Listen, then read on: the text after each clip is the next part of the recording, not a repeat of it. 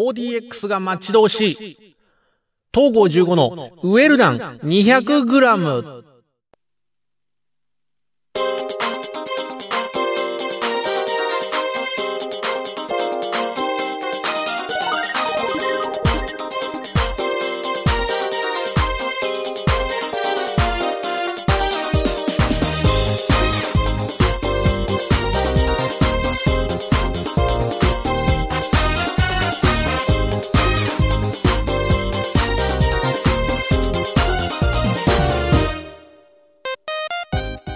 も、東郷15です。あのー、もう確定です。はい。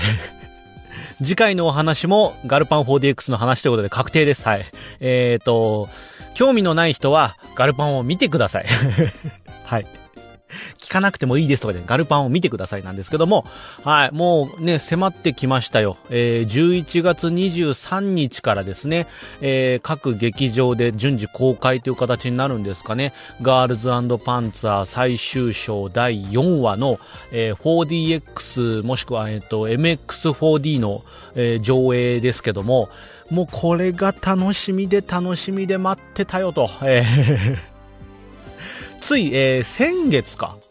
えっ、と、最終章第4話が公開されたのは待ちに待った第4話ですけども、まあそれが公開されたのが多分先月1ヶ月ぐらい前になったかなと思うんですけども、まあね、えーそこから約1ヶ月経ったところで、1ヶ月ちょいか、もう、えっ、と、そのところで、えっ、と、4DX もしくはね、MX4D っていう形になるんですけども、これがね、本当に4話を見た段階で、早く 4DX 見たいって。なってたんですよ。まあ、ご覧になった方はね、もう俺の言ってることに関しても首を縦に振って、もうそのまま首ちぎれちゃうんじゃないかってぐらい首を縦に振ってくれてると思うんですけども、ね、あの、グイングイングイングイン、もう縦方向ですよ。グワングワングワングワン言っても、えっと、あなたはさっきまでメタルバンドのライブに来てたのかなってぐらい首を縦方向に振ってると思うんですけども、あの、とにかく、劇場で、えーまず、通常のね、通常の劇場上映を見た段階でも、あれ、俺 4DX で見てたのかなっていうぐらい、こう、迫力と、ね、その、展開がすごいことになってたんですよ。で、もう、かれこれ僕4回か5回ぐらいガルパン見に行ってますけども、もう、見るたんびに物語のこう内容がどんどんどんどん自分の中に染み込んでいくたびに、4DX のあの臨場感でも見たいなってずっと思ってたんで、いよいよ、いよいよですよ、23日なんでね、まあ公開、まずこのウェルダン 200g が、えっ、と、11月20日ですか。20日の月曜日に公開予定なんで、そこからですよ。月、火、水、木、木曜日か、木曜日の日に、えー、まあ、ね、4DX の、えー施設のある劇場、もしくは MX4D があるところでは公開されていくところになっていくと思うんですけども、もう手に汗握るどころじゃないと思うんですよね。ガルパンの最終章4話に至っては、シートベルト必要なんじゃないかっていうぐらい、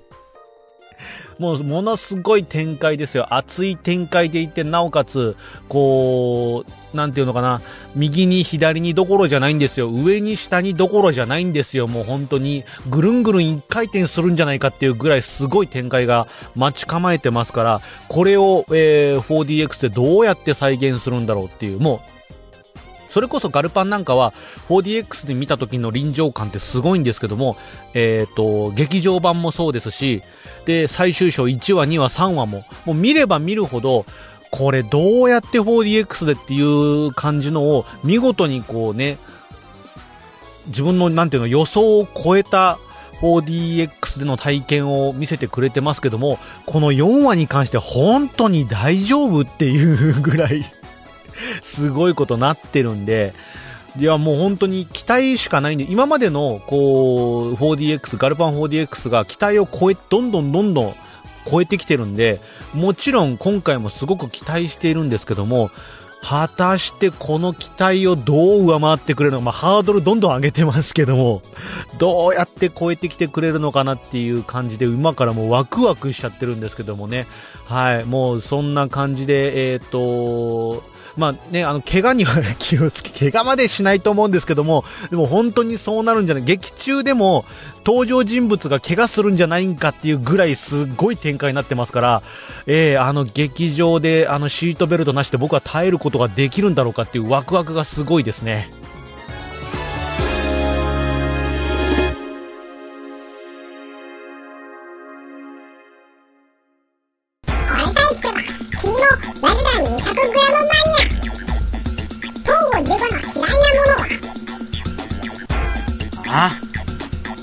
カロリー飲料エルダ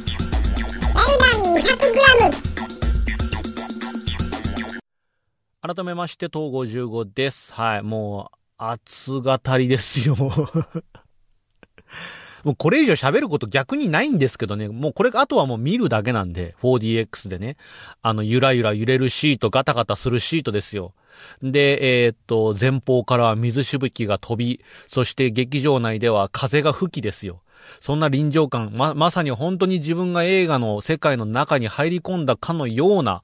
演出をね、してくれる 4DX ですけども、あのー、本当にすごいんですよ。ただ、最初本当に俺も見るまでは、ただ席が、シートがこうぐらぐら揺れるだけでしょとか思ってたんですけども、それどころの話じゃないですね、4DX って。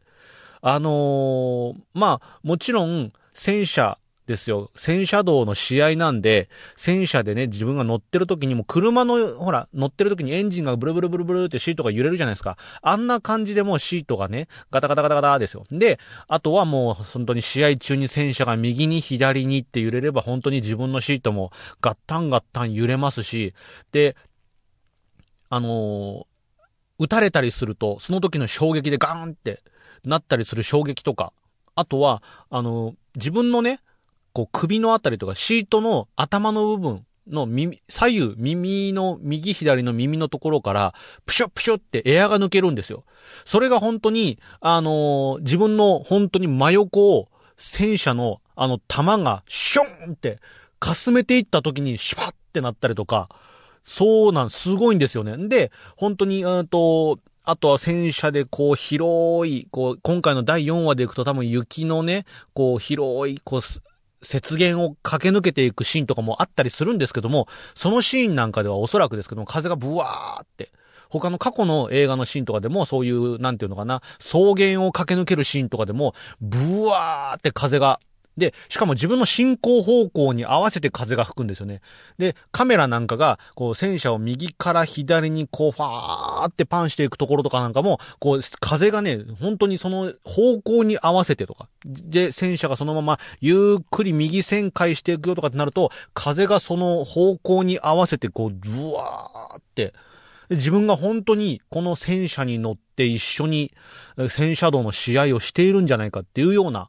そんな感じがしたりするんですよね。没入感すごいですからね。で、まあちょっとまだネタバレの話はまだちょっとしないでおこうかなって思ってるんですけども、軽く突っ込んでみると、まあこの今回の第4話、継続高校との戦いということなので、で、えー、雪原での戦いなんで、これがどう表現されるのか、今まで本当に俺が見てきたのって、えっ、と、草原とか、こう、荒れ地とかジャングルの中とか、そういう感じの戦車の戦いだったんですよね。で、今回雪原に来るということなので、この雪原、雪の上を走る戦車の、この、表現って言ったらいいんですかね。これはどういう風に、えー、されるのかとか、演出がどうなってるのかとかね。はい。あのー、気になるところがすごいいっぱいあったりとか。あのー、あとは、うーん、継続高校っていうとね、まあ、ちょっと、ちょっと突っ込むと、ここま、ここはまだネタバレにならないかなって思うんですけども、あのね、サウナのシーンとかあるんですよ。ここがどう どのように、えー、演出されるのかっていうのも気になりますね。部屋の中暑くなるのかなみたいな、さすがにそこまではなんないと思うけど。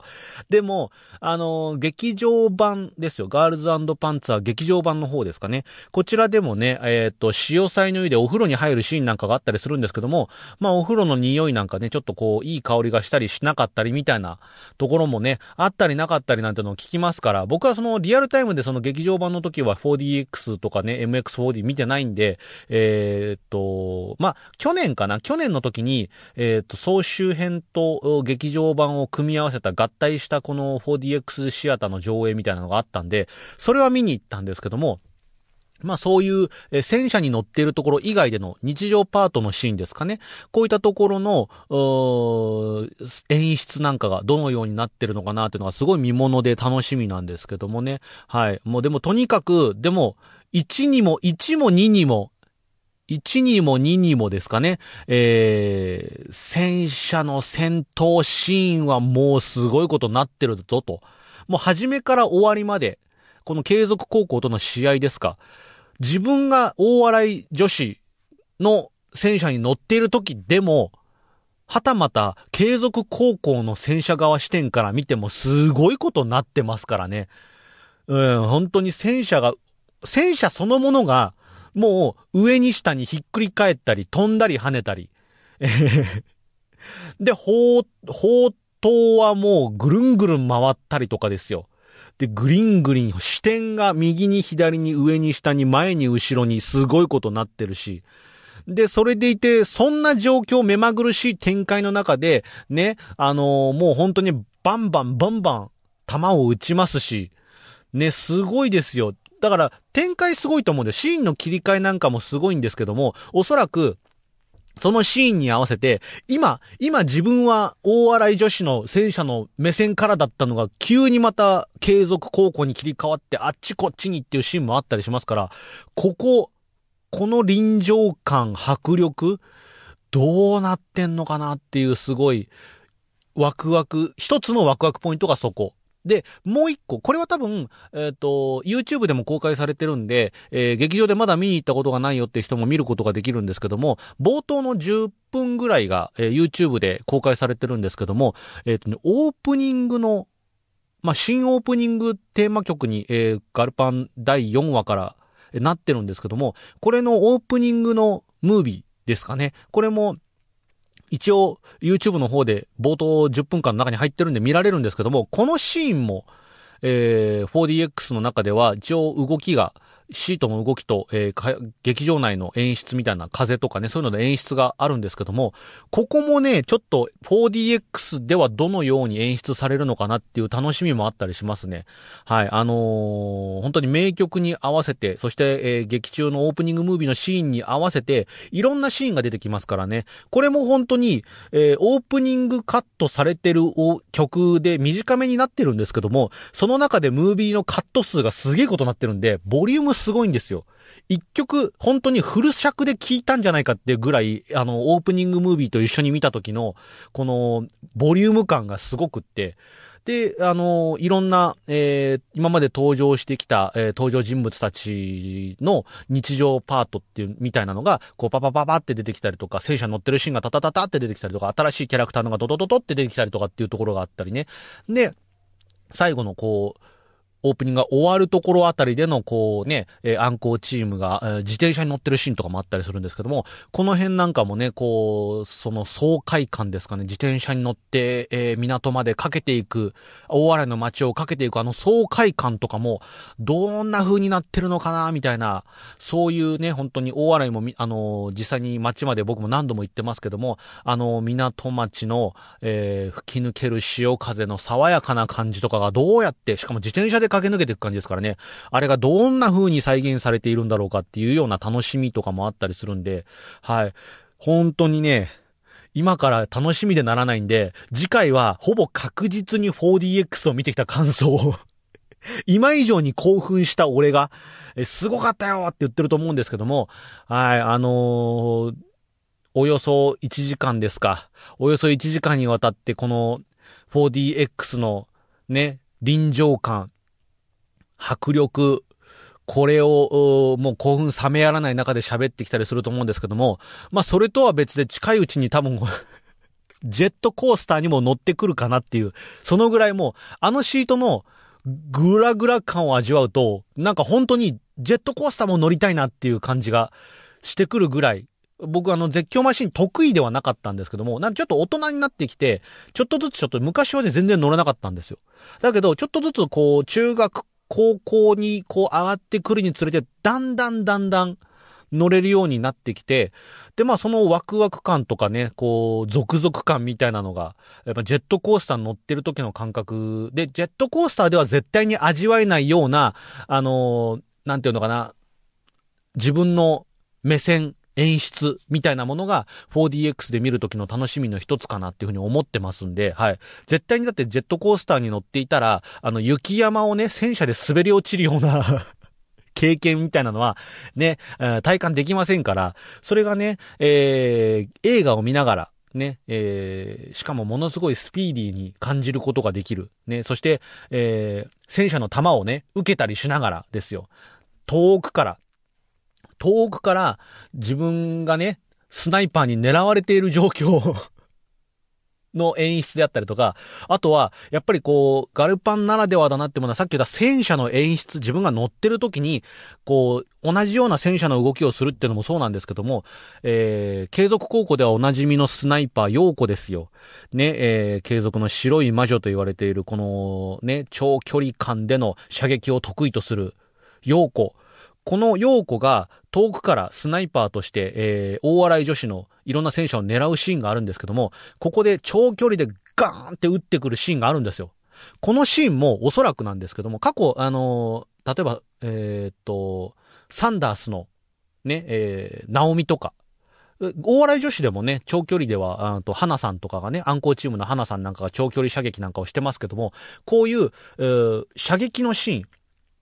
でも、こう、戦車だけじゃなくて、撃った瞬間に自分が戦車の弾と一緒にこう、ブワーって相手の戦車にこう、突き進んでいく、あのシーン、弾になってものすごいスピードでブワーって相手の狙った戦車に向かって飛んでいくあのシーンも、えっ、と、劇中では、えー表現されてるわけですよ。このシーンも、自分が本当に、今まさに相手に向かって、相手を撃破せんとして向かっていく、射撃された弾になって飛んでいくっていうものが、劇中のこのシート、そして風になって自分も、本当に戦車どころか弾の一つになって、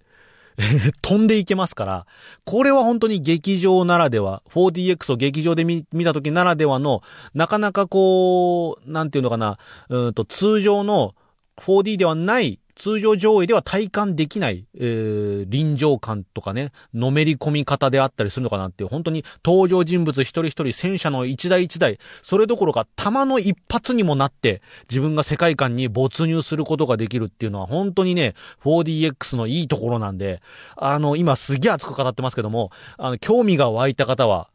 4DX でぜひ、ガールズパンツァー最終章第4話、見に行ってみてはいかがでしょうか？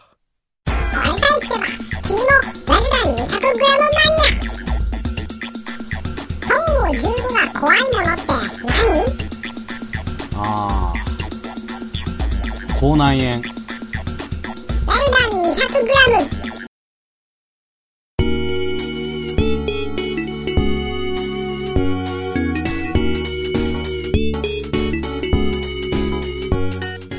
というわけでエンディングでございます。もう早く行きたい。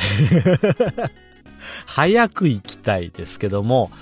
いやまあそんなね、えーガルパンも、でもなんかなんかね、こう見に行くとね、ああ、もう4話の 4DX までもうやっちゃったんだなっていう感じですよ。あと5話、6話、一応4、第4話に関してはね、えー、まあ継続高校と大洗女子のこの決着がどうつくのか、みたいなところですよね。で、決勝戦はどうなるのかですよ。で、そう、さっきもちょっと言い忘れてたんですけども、この4話の中には、えー、もちろんメインは継続高校と大洗女子がどうやって決着をつけるのかってところもあるんですよ。で、決勝戦はどっちが行くのかですよ。無限、冬季無限機動杯はどっちが決勝戦に行くのかっていうところもあるんですけども、対して、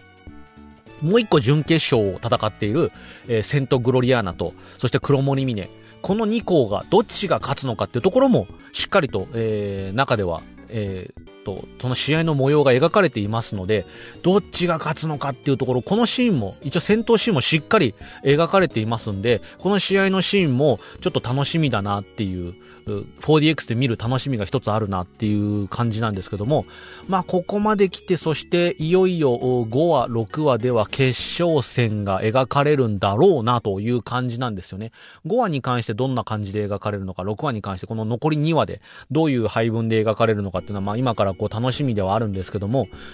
いや、もうここまで来ちゃったなっていう感じもしますね。はい。まあ、ちょっとね、あの、制作のペースから考えると、いつに5話が、そして6話がいつになるのかっていうのは全くわからない状況ではあるんですけども、まあ、そのね、いつになるかはわからないですけども、それでも、えっ、と、ガルパンには今までこう、自分が今まで見てきた感じだと、最終章は、えー、1話、2話、3話って見てきてますけども、で、4話今見てますけども、1話、2話の、こう、合体ですよ。もともと映画1本がそんなに長くないんで、1話と2話を合わせた同時上映が、えっ、ー、と、2話かなガルパンの最終章2話が上映されたちょっと後ぐらいに1話2話同時上映みたいなのがあったりとか、えー、3話のね 4DX があったりとかで、えー、去年なんかは、えー、劇場版ですよねその最終章1話2話3話の前ですよね。通常のテレビ放送の後にあった劇場版、そして、えっ、と、その総集編ですかね、総集編、過去のこうテレビシリーズとか、劇場版もあったのは、それをまとめた総集編みたいなのがあったり、それを合体させた長時間のねえー、劇場上映なんかのリバイバル上映みたいなのもあったりしましたんで、はい、えっ、ー、と、まあ、5話、6話が公開がね、どんどん先になったとしても、まだ、えー、ガルパンはいろんな形でこう劇場で見ることができるかなと思いますんで、劇場でまだ見たことないよっていう方はね、あの、1話、2話全然見れなかったっていう人も、今からでもね、全然チャンスは訪れると思います。この後も全然、えっ、ー、と、4DX が終わった後も、1話、2話、3話、4話、えー、いろんなところで見るチャンスがおそらくあると思うんで、そのチャンスを狙って、えー、まずはね、普通に通常の、まあ今配信でもありますし、DVD とかブルーレイを買ってみるっていうのもいいと思います。で、さらにね、楽しいなって思ったら大笑いにね、直接遊びに行くなんてのもいいと思いますよ。